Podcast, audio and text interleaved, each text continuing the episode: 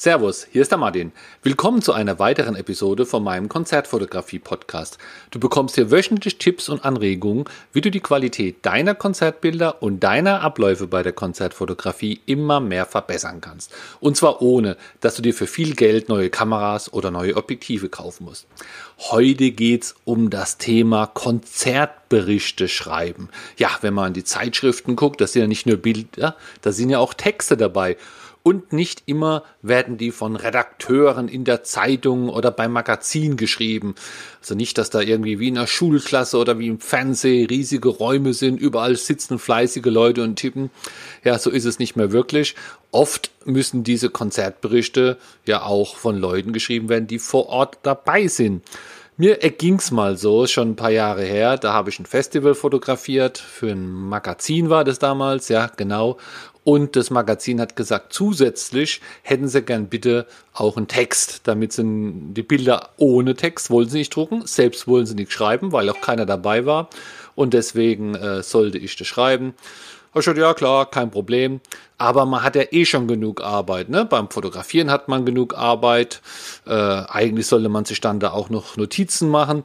Äh, und wenn man danach nach Hause kommt, so richtig als Konzertfotograf, hat man auch eher Lust auf die Bilder. Das heißt, man bearbeitet die, macht da alles fertig, bis ins Archiv ist. Und dann, wenn diese Arbeit getan ist, muss man auch noch schreiben. Kommt drauf an, wie die Fristen sind. Und dann schreibst du und schreibst du und denkst, na, das hört sich nicht gut an, das könnte man anders schreiben. Interessiert es irgendjemand? Du guckst in anderen Artikeln, wie haben die das denn beschrieben? Macht es Sinn? Macht es keinen Sinn? Du stellst wieder um. Also wenn man da einfach selten schreibt, dann, dann dauert es auch ein bisschen. Aber zum Schluss war ich ganz zufrieden mit meiner Arbeit, habe die eingereicht ja, das Magazin hat gekürzt, ja, einfach ganze Absätze rausgeschmissen. Das heißt, die haben wir gar nicht mehr richtig aufeinander aufgebaut. Aber ich glaube, das habe ja dann auch nur ich als Schreiber gemerkt, der Leser wahrscheinlich gar nicht. Aber ja, so richtig Spaß hat's nicht gemacht und mit dem Ergebnis, was man zum Schluss wirklich lesen konnte, war ich auch nicht zufrieden. Aber Konzertberichte sind trotzdem wichtig für Konzertfotografen und das erfinde ich jetzt nicht einfach, sondern ich habe einfach eine, eine Umfrage gemacht. Ich mache immer gern diese Umfragen in unserer Facebook-Gruppe.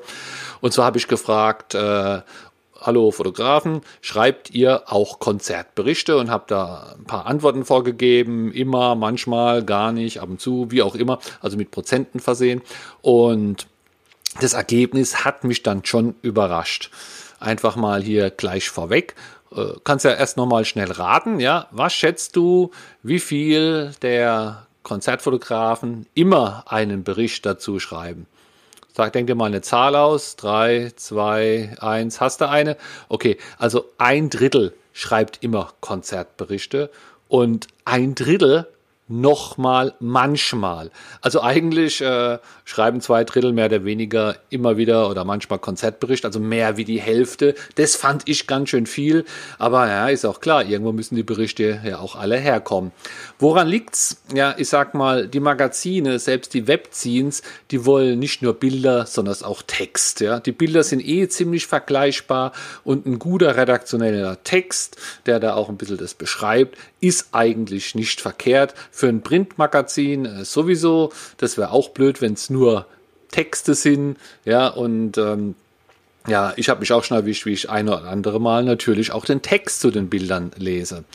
Dann ist es auch so, dass wohl immer weniger Redakteure ja dann da zugelassen werden. Also Akkreditierung, das wird ja immer schwieriger. Früher war dieses Plus eins, ja, dieses Plus eins ist ja nicht, dass du deine Freundin mitnimmst oder deinen Freund, sondern es ist eigentlich dafür gedacht, dass man den Redakteur mitnimmt. Aber auch das wird, wird, wird seltener so, dass viel dann immer mehr am Fotograf hängen bleibt. Ja, erst wollen sie die Fotos, dann wollen sie auch noch, dass der Fotograf das alles selbst organisiert, dann will die Redaktion vielleicht noch ein, zwei Bewegtbilder, dann vielleicht sofort ein paar Live-Fotos mit dem Handy, die du ablieferst, dann noch den Bericht. Also hier wird einfach immer alles auf den Fotograf abgeladen, weil ja der Fotograf selbst ist da am schwersten zu ersetzen, aber die anderen Tätigkeiten, die kann man dem ruhig geben. Vielleicht liegt es ja auch daran, dass immer mehr Konzertfotografen oder dass so viele Konzertfotografen auch Konzertberichte schreiben. Und ja, was ich mir auch gut vorstellen kann, warum es viele machen, auch wenn es vielleicht die eigene Homepage ist für diese Fotografieren oder das eigene Webszene oder die eigenen Facebook-Artikel. Vielleicht haben sie auch die Erfahrung gemacht, dass es mit einem redaktionellen Text einfach eine bessere Wirkung in den Social Networks erzielt wie nur Bilder. Das heißt, in dem Moment, wo du ein Foto postest und hast einen Text drüber, der das Foto beschreibt, was passiert ist, vielleicht noch ein bisschen spannend, warum das jetzt gerade so ist oder wann das war, dann verbringen ein paar Leute schon Zeit damit, es zu lesen und dann denkt Facebook, ah, das ist ein interessanter Artikel.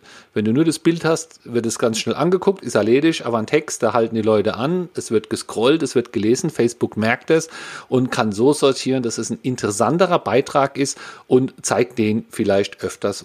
Äh, öfters. So, für unsere Statistik haben wir jetzt schon zwei Drittel hier abgehakt. Ein kleiner Anteil von weniger als 20 Prozent schreiben nie Konzertberichte. Ja, äh, ich sag mal so wie ich, woran liegt's? Ja, äh, man sucht sich dann Auftraggeber oder man muss sich dann einen Auftraggeber suchen, der, der selbst schreibt oder, oder der da keinen Wert drauf legt, der eigene Leute hat. Ähm, da habe ich eigentlich auch Glück. Also ich würde jetzt keinen Auftrag, der gut bezahlt ist, ablehnen, nur weil ich was schreiben müsste.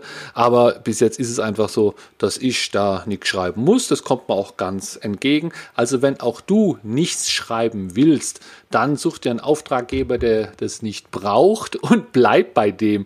Äh, wechsel nicht so oft. Denn, denn eins ist klar, wenn du immer wieder wechselst oder für jeden auch mal einen Auftrag annimmst, für verschiedene Magazine, die haben unterschiedliche äh, Verfahren. Manche wollen, dass du schreibst, manche nicht. Und je öfter du wechselst, desto höher die Wahrscheinlichkeit, dass du auch mal schreiben musst. Ja, und da die Wahrscheinlichkeit einfach so hoch ist und so viele das machen, kommt jetzt hier meine Empfehlung auch. Geh einfach mal davon auch aus, wenn du jetzt hier, auch wenn du Beginner bist in der Konzertfotografie, geh davon aus, dass es auch mal notwendig sein wird, dass du schreiben musst. Gerade wenn es für verschiedene Auftraggeber notwendig ist. Ja, und wenn du eh schreiben musst, dann ist meine Empfehlung ganz klar, ja, ein bisschen üben schadet nie. Warte nicht, bis wirklich der erste Auftrag kommt mit Text, sondern das hier gleich beim nächsten Konzert kannst du ja mal ein bisschen üben. Ja, äh, wenn du da einfach beim nächsten Konzert oder Event, wo du besuchst, auch mal deine Texte schreibst, muss ja kein langer sein, dann bekommst du das erste Gefühl dafür, du bekommst den Prozess in den Griff. Ja, du merkst, oh, ich brauche noch jemanden, der mir das Korrektur liest oder ach, mit Word ist so umständlich, das schreibe ich lieber da und da. Das heißt, du hast, wenn du das ein, zweimal machst, hast du einen unheimlich hohen Nutzen, was du da alles lernst. Du findest auch eine gewisse Struktur für deinen Text. Ja, was beschreibe ich zuerst? Einladung, Einleitung, Hauptteil, äh, Schluss. Ja, so haben wir es in der Schule gelernt. Aber ja, ich glaube, richtige Redakteure machen das alles viel, viel schlauer. Und so Sachen lernst du halt ja, ich sag einfach mal beim Machen schon ganz gut. Denn auch wenn du jetzt das ein paar Mal gemacht hast und liest dann den Text von jemand anders du interpretierst den ganz anders, ja. So ist man ja nur Konsument, so liest man Text, denkt, ach ja, schön geschrieben.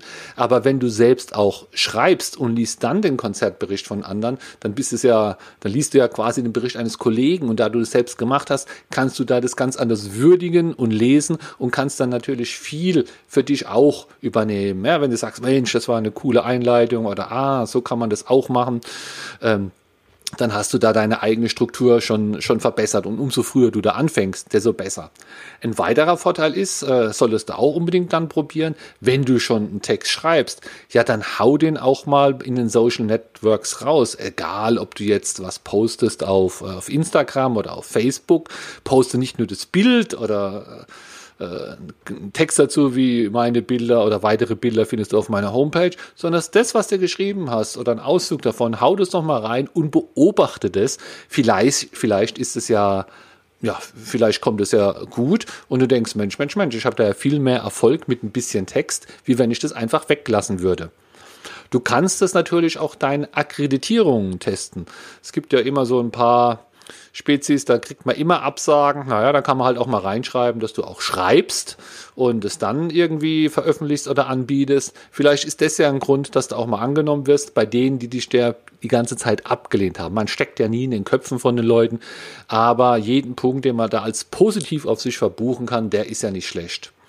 Und du kannst ja dann auch zur Not. Wenn du ein paar Mal das geübt hast, drei, vier Mal, dann weißt du auch für dich, ja, wenn es mal angefragt wird, dann, dann kann ich äh, das zusagen, weil du kannst ja auch die Arbeit einschätzen, ja. Du weißt, wie du es budgetieren musst, ja. Du weißt, dass du es nicht innerhalb von einer halben Stunde kriegst, dass du es auch nicht auf dem Festival machen kannst, aber innerhalb von einem Tag kriegst du es hin oder so ungefähr. Und dann kannst du auch da einen Preis dahinter schreiben. Also du kannst diese Arbeit einschätzen und kannst dann auch eigentlich dann erst darüber reden. Und wenn dann mal was erschienen ist, erschienen ist, dann steht ja auch noch dein Name unterm Artikel. Also gleich hier Hardcopy machen und Referenz. Also eigentlich ist es gar nicht so schlimm, diese Schreiberei. Man muss es vielleicht mal machen und wenn man es eh machen muss, dann würde ich es einfach auch möglichst früh anfangen, ein paar Mal zu üben, genau aus den äh, acht, neun Gründen, die ich eben beschrieben habe. Also viel Spaß beim Schreiben und bis nächsten Samstag. Ich hoffe, du hast in dieser Episode was gelernt oder ein paar Anregungen bekommen. Aber in den ganzen Episoden kann ich ja immer nur ein Thema kurz aufgreifen. Wenn du dich einfach komplett einmal ja auch zusammenhängend über das Thema weiterbilden willst oder informieren willst, ich habe auch ein Hörbuch. Das Hörbuch hat eine Laufzeit von circa zwei Stunden. Du kannst es einfach runterladen und immer wieder hören äh, auf deinem Handy oder am PC. Es sind zehn Kapitel. Du bekommst sogar dein Geld zurück, wenn es dir nicht gefällt oder wenn du sagst, nee, das ist ja alles Quatsch. Und dieses Hörbuch findest du ganz einfach auf meiner Homepage martin-beck.de. Da ist oben ein Button, der heißt Hörbuch, den kannst du anklicken. Dann kommst du auf eine Seite, wo alles nochmal genau beschrieben werden, auch wie die einzelnen zehn Kapitel heißen, um was es geht. Und da gibt es dann auch den Link, wo du es dir im Moment für 16,66 Euro einfach bestellen kannst. Und es kommt dann Download-Link, du kannst sofort runterladen und hören. Viel Spaß!